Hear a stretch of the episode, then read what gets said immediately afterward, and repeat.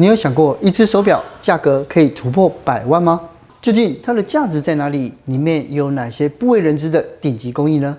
我个人这只 AP 那时候我在市场上大概一百五十万左右买到，哦，那现在它应该增值了五六百万以上。这一款康斯登的万年历手表定价呢是以这个价位呢买到万年历功能的手表，算是真的是非常非常优惠了。今天我们邀请到千万收藏家超哥。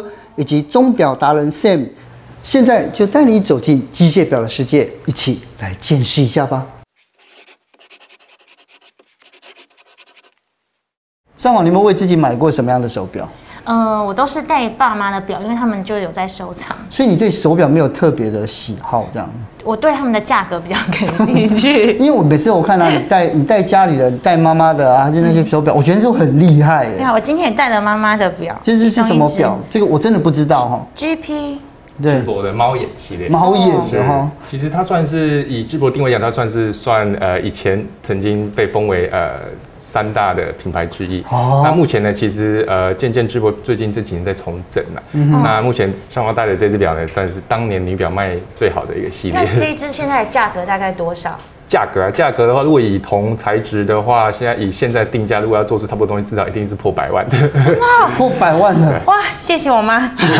那它这是机械表，对不对？对。对，因为其实我我觉得大家都有一个想法，就是觉得说，因为这个机械表感觉上都比石英表还要好，那这到底？差别在哪里？石英表真的比较不好吗？机械跟石英最大差异就是它们的动力来源。对。那机械表的动力呢，是来自发条和里面的发条。那透过、嗯、呃动力齿轮啊，跟轻松系统跟摆轮呢，将这个力量呢平均的释放出来，那来推动指针。嗯、那石英表呢，它的动力来源就是电子。其实它有分很多等级啦。嗯。那包括现呃现在很多百达翡丽啊，或者是。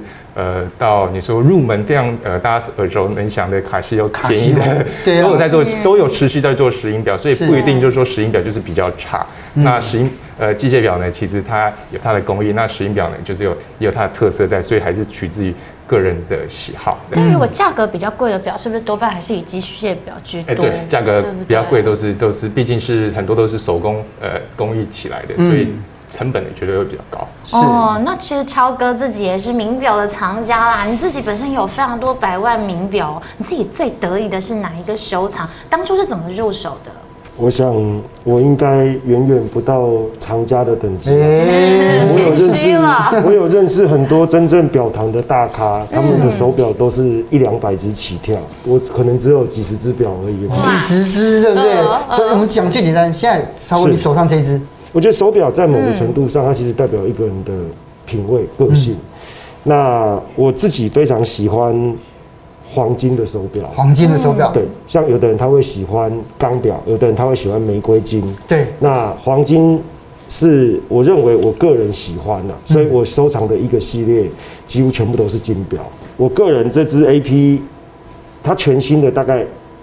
两百万左右。哦，那那时候我在市场上大概一百五十万左右买到。哦，那现在它应该增值了五六百万以上，五六百万以上，所以它现在价值已经，它价值应该在六百到八百之间，六百到八百之间哦，对，之所以没有有一个精准的公价出来，是因为它根本就没有在市场上。你找不到这种东西，就跟那个莫内的话一样了，就是大家知道说它天它价格到哪里，但是我们不知道它拿出来真的又会卖多少。对。不过这呃像像这样这些表，就算百万等级的，一般的一般的，就是说想要入门去了解这种精品手表的，可能没有这么这个这个门槛是非常高的。对啊，也是到一百五了。应该有稍微轻松一点的嘛？有没有？当然。所以呢，今天我准备了几只呢，可以比较算入门的机械表呢，可以供呃。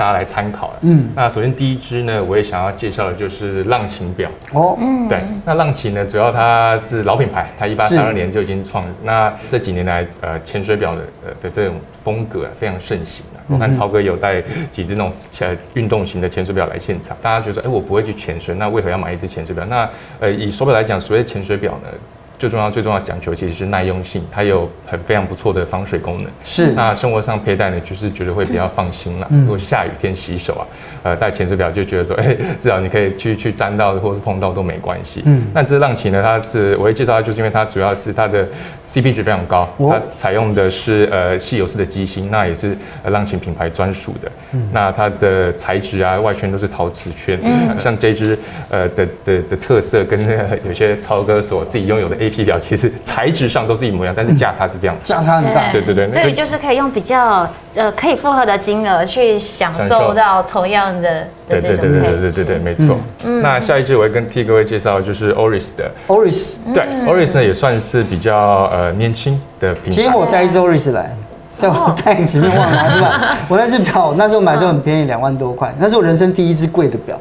对啊，用到现在二十几年了。对啊，我觉得对我来讲就是纪念价值。是，看来最近也是非常资深的腕 表达人。他们对主要是如数家珍。那像这次的话呢，这是最新款的，今年才刚上市的 Oris 的 ProPilot X，它是他们的自制机芯呢是 Calibre 四百。那这个机芯非常特别，是它动力储存高达五天。因为像我刚才前面所说的，机械表其实它的动能来源是来自发条。那目前很多机械表的发条呢，可能就只有一两天的动力，就是说你带了几天之后，你放着它，可能两天之后就会停。但是这一次可以放到五天，嗯、所以大家会像超哥会喜欢动力储存长的呃机械表，就是因为哎，你轮流带的情况下，你可能第五天你拿了它，你不用再调整时间。对，对，这是它的好处。那再来是 Orange 现在它的保护也已经拉长到十年，那它的精准度呢也。从呃原本没有天文台认证，现在在这个自制芯是有天文台认证的，嗯，对，就是代表说是比较精准，因为大家担心戴机械表就是呃不准，但是现在机械表其实整体来说，其实误差在十秒以内的，我觉得都算是非常正常的。对，对啊，对。但我觉得戴手表不要要求准吧，对不对？对，有准的话手机就好了。有有一句话叫做机械表佩戴它是一个不准的浪漫啊，所以 所以戴着它其实就是算是一个工艺品味的呈现。是的。那下一次呢，其实我会跟呃各位介绍的就是呃 Nomos 这个品牌。哦，那 Nomos 这个品牌，我觉得非常适合这应该这些观众啊，像像现在这个是非常适合这种白所谓白领阶级的，嗯，可能像正装的时候呢，佩戴 Nomos 呢算是都很适合，比较简约，对，比较简约。但是它它这个德国就是所谓呃北欧风的设计啊，非常简约。那像它这个制表厂呢是在格拉苏蒂，那也是所谓德国制表的一个重镇，嗯，对。那它设计起来其实是呃简约，那表壳呢也非常薄，它只有六点六点九毫米而已，所以佩戴起来是非常正装，非常舒适。风传媒频道突破一百万订阅，有你的支持是我们持续更新最大的动力。想知道最新的财经观念与健康秘籍，请锁定下班经济学。那这支的话，这支你就应该很熟悉了。对啊，因为其实这支电影常常出现。对对，那其实 Omega 这支呢，其实我会推荐给各位，就是算是比较所谓的中高阶的运动表啦。对。那对，像近年来 Omega 跟呃很多品牌或者是联名款都有做推出。那呃，其实这就是所谓市场上的一个话题的一个炒作啦。那我觉得市场有话题炒作呢，大家才会去关注到这个品牌。那其实 Omega 本身呢，以现在所谓的市场的价位带来讲，算是呃也非常值得购买，因为很多手表动辄几百万，但是现在 Omega 这个品质，这个品这个品牌呢，其实呃以它的机芯的稳定性啊，还有它整个呃品牌的这个历史都是非常非常非常好的。好，那最后一支我要跟各位介绍的就是这款康斯登的万年历手表，因为像刚才提到的，其实机械表你要做到复杂功能的话，其实所以需要非常长时间的研究，那跟工艺，那其实现在。像我手上这一支康斯登万年历呢，是很少机械表品牌呢是可以以机械表的呃机芯呢来呈现这个功能，因为我知道各位可能以前小时候戴的卡西欧呢，基本上就是万年历就是基本的，因为它大小会自己跳，可能四年一次闰年它会跳，但是机械表要做到万年历这个功能呢，算是呃非常非常少。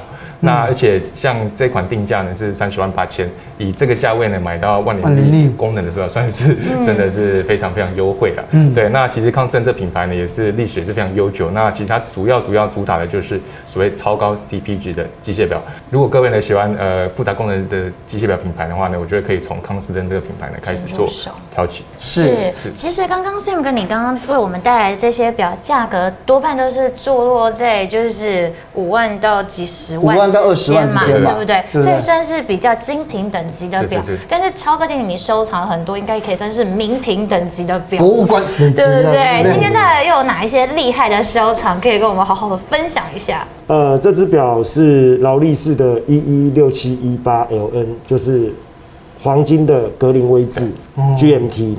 那我当时买这只手表的时候，我就是打算做一些自己更值得纪念的东西，所以我把它送去给一个金属微雕大师简正正大师。那他用高倍数的放大镜下去用金属微雕，然后整个表。整个表带都有，就独一无二的人，像地球上只有这一只，对不对？是。它混合了这个中国传统庙宇的那种，呃，那个是藻井，还有那个爱尔兰式的，就凯尔特人的那种花纹。我觉得这是非常特别的那种设计。那你这样自己再去微雕之后，它的价格会再更增值吧？不会啊，不会卖不出去。它是个人的喜好。对。我我也没有打算要卖。比方说，你一一个表，它已经铭刻上。你的姓氏，甚至是你的星座，对，那它这只表就是专属于你的。所以我当时买这只手表，可能是一百万，那我可能花了二十万去雕刻，但这只手表我就没有打算要出手了。出手，我一定就是留着当传家纪念，自己开心。对，那你看它的后面也有微雕一只狮子。嗯，那这是我喜欢的东西。而且你的表真的都是金光闪闪、金金色的。哦，对啊。这这只其实我一进来的时候，我就觉得它非常非常的吸引人哦。这只是什么样子的手表呢？黄金大游艇，没错，尺寸是四十四的。像超哥，其实他因为他也蛮蛮壮的，所以他超哥其实他佩戴像这样的大表，其实非常霸气，其实也很好，尤其是像它其实这次的功能，其实它比较特殊，它是有倒数计时的功能。那再回到刚才讲的，你要这个功能干嘛？但是超哥的名言，我戴就是爽啊，我就是喜欢啊。对啊，对，像其实像劳力士这个大游艇系列，也是他卖的非常非常好的系列之一啊。嗯，到现在我还不会用它的倒数计时 啊，到现在我都你都入手了，不要学。这只表特别，这只表就是带起运动表风潮的表之一。是，没错。对对，我觉得这只表非常奇，这非常奇特。它当时是 for 那个帆船，帆船竞赛，帆船竞赛，所以它有一个倒数计时。那但是其实买表就是开心叫，我就喜欢它的造型，然后戴在手上的感觉，嗯，然后在海边拍照的时候，我非常非常的喜欢，所以我收藏的东西不一定是价值最昂贵，可是是我喜欢，我真心喜欢的，我觉得这就够了。其实市价现在到底喊大家喊到多少？大概介于一百三到一百六之间，全新的大概一百六吧。哦，对。因为其实并不是所有的手表真的买了就会保值或增值，还是要挑嘛。对，像它这一只算是呃劳力士非常知名的水鬼，水鬼水鬼是吧？而且这只又是所谓黄金的蓝水鬼。哦。对，那其实像它这个一样，它有它虽然非常它十八 K 金的黄金的材质，那一样非常沉重，所以拿起来是非常的沉呐、啊。我之前听大家讲说，好像如果以表里面来讲，比较有保值或增值空间，就是劳力士跟 AP 是吗？最近劳力士的涨幅很高，像这个黄金大如果我没有记错的话，应该一百二三了哈。你说你说几年前、几个月前吗？还是现在的话，通常都在已经将近差不多一块一百六市场行情了。但是它的工价，它的原厂工价一百四十左右，一百四啊，一百四。对，所以今天戴的手表大概都在一百万，就一百万以上啊，一百万以上。但是大家如果没有买表的经验，到底你们要注意什么？OK，那其实最现在资讯透明，所以我觉得说呢，现在大家买东西之前，我觉得功课呢一定要做足。功课要做什么？对，基本上你可以从自己的预算，预算，对，那在自己喜欢的风格，风格主要是先确认表，就是可以先网络上的先搜寻可能各品牌的资讯啊，价位带或是表款，嗯，那我们再下去做延伸，因为其实现在呃。买表一定要看实体，所以呢，当你功课做足之后，你到呃表店的时候呢，其实也会比较好跟表店来做一个做做一个杀价吗？呃讲 讲价讲价对。那其实呃当自己呃当表店知道客人呢自己其实有一个比较比较呃大概的方向的时候，其实他们会比较愿意。如果当还在摸索的时候，其实可能表店就说，哎，今天可能不会买，那今天可能不会买的话，那就是开一个很高。但是我今天我觉得如果谈到一个不错的价格，我就会展现，哎，你你你的所谓购表的诚意，就是说，哎，你有找几个，你有找几个表款，那你今天呢是要来特地看一下实体，然后做个评估，那我觉得表店都会非常非常乐意的替你做一个比较深度的介绍。是，我们也想卖给试货的人，对，可以这么说，因为这个对拿出来，那个也拿出来，就会觉得你很烦。对，如果我今天就是有时候会遇到客人就说，哎，可能一间店可能我只要是橱窗有一百只手表，但是那可能就要五十只都拿出来，然后让他让他试戴拍照之类的，其实就是这样，其实增加呃一个所谓的销售的过程。那如果今天可以精准挑出几只，哎，你真的会很喜欢的，我觉得表店嗯就知道说，哎，这个客人是非常内行的，那这价格呢跟所谓的服务呢，绝对是一定要非常非常到位的。是，对。那再其实我觉得，如果要谈到一个比较优惠的呃所谓的方案的话，我觉得就锁定一些活动，像各大百货公司呢都有一些呃可能周年庆啊，我觉得一开始也可以从那边下手。那甚至表店呢。所谓的街边店有偶尔也会办一些呃呃一些展示活动，因为他们必须要做一些业绩嘛，所以我觉得到到时候当时的的折扣呢，会一定会比平常在买的时候来的好。是。那在你最后你可以跟表演讲说，哎，我可以帮你介绍啊，或者是可能是哎，抛到论坛，对，之类。我觉得这些都是因为线上的在粉丝团上面，对，或跟你的方向盘，然后他带那支表现，不专业玩表之类的。对对对对对。对，其实像这个呃。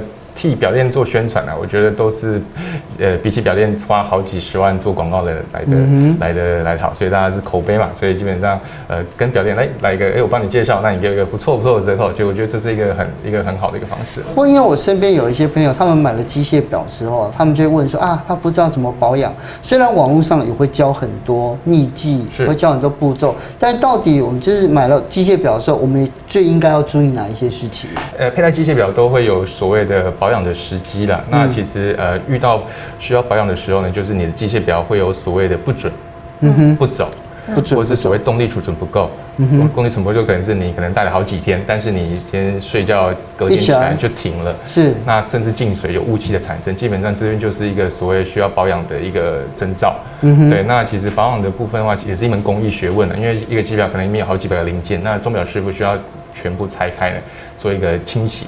然后再把它上油，那这个做一个组装的一个动作。嗯，对。那其实现在各位也不用担心，因为其实机械表现在很多品牌自己本身都有，甚至三年、五年、八年的一个保护。对。所以本身来讲，品牌对售后服务呢也是非常看重的。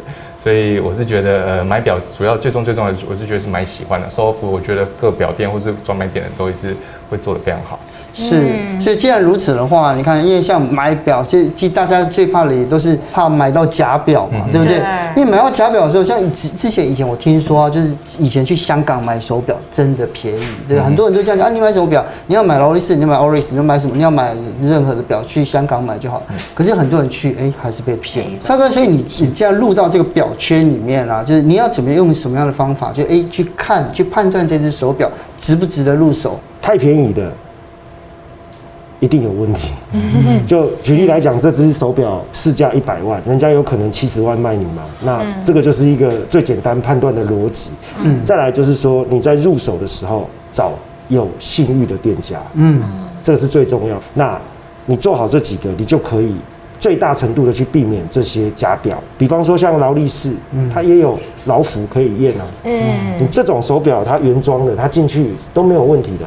假的真不了，真的也假不了。只是说现在的科技，他们的假表甚至也有做到真的很像很像，但细微之处，如果你用点心的话，你还是分辨得出来。是。再来，善用一些工具。你对手表要有基本认知啊！你连买劳力士你都不知道要对内码，对。那那你连基本的知识都没有，那你说你买到假表的机会就会提高。对。那起码我们会就要上手，哎，测看看它的感觉、质感、细节之处。那我们就多做功课，就比较不会被这个问题所困。是，对，所以在这种假表泛滥的年代啊，要怎么样才能防止我们吃亏呢？OK，那其实最重要、最重要，我就是刚才超哥讲的，还有我之前说的，就是说先做好功课。你做好功课之后，你会知道哪一间表店的是所谓授权的经销商，或者是哪一间是就是专卖店。那其实呢，一定呢，就是要在授权的经销商跟专卖店购买，绝对百分之百的，就是一定是没有问题的。嗯。那当然有些表呢，就像超哥很多手上的，可能都是真的是梦幻逸品啊。那有时候在表店买不到的情况下，你要在外面买的，其实就必须要更谨慎。那其实如果在外面买的时候，我都建议客人就是说，哎，当你呃呃买到之后，或是在交易的过程呢，可能可以约可能品牌的服务中心。嗯，那其实呃间接的也是要确认这个表款的所谓的真伪或是零件是不是呃是不是原厂的，因为有时候呃像车子车子引擎有引擎号码，嗯、那两台一样的车呢变。换隐形基本上也算是所谓的改装车。那其实手表呢，其实它也有机芯号码。那这些机芯号码都是原厂才知道的。是。对，所以呃，在外面在第三方就是不是授权的专卖店跟经销商购买的时候呢，其实一定呢都有一定的风险。那这风险就要自己承担。那如果真的想要确认的话，我觉得再回到呃原厂做个洗油保养的动作呢，其实也是可以间接这个确定这个手表的的的的真伪的。是。对。那再来呢，基本上现在品牌有很多一些防伪机制啊，像它、嗯、呃，我知道劳力士的保卡现在就改。它现在有一些防伪的标签啊，那当然超哥刚才提到的。呃，所谓的内码流水号呢，也是一定要去对。那其实这些都只是一个所谓辅助你购买过程一个放心度的一个方式。那最终最终呢，一切呢都是原厂说的算。今天任何一个达人来说，那个表是真的，原厂说是假的，那就是假的了。嗯，对。那其实当然，现在品牌呢还有做一些呃线上注册的一个方式，就是说你保卡呢是可以直接线上做注册的。那其实也可以间接来呃辨识这个品牌的呃这个表款的呃真伪。那最后最后呢，也是超哥刚才提到的质感。你摸质感绝对是仿不成，很多网络上的教学说这个表，呃，要怎么看真伪？那如果基本上可以呃白纸黑字的写下来说这个要怎么仿的话，劳力士就不叫劳力士，Omega 就不叫 Omega，对，对，所以基本上质感呢是绝对是仿不出来的。是，对，好了，还是一样啊，就是就是买，就是对表，我觉得喜爱最重要啊。对，因为如果说只是为了要呃，就是为了要追一个流行，或者是说真的想要用它来赚钱，我觉得这种不是真的爱表，对不对？哈，所以啊，那好，就回去好好谢谢你妈妈。对啊，对啊，下次有找超超哥一定有很多很厉害的手表，下次有直接去你那边看。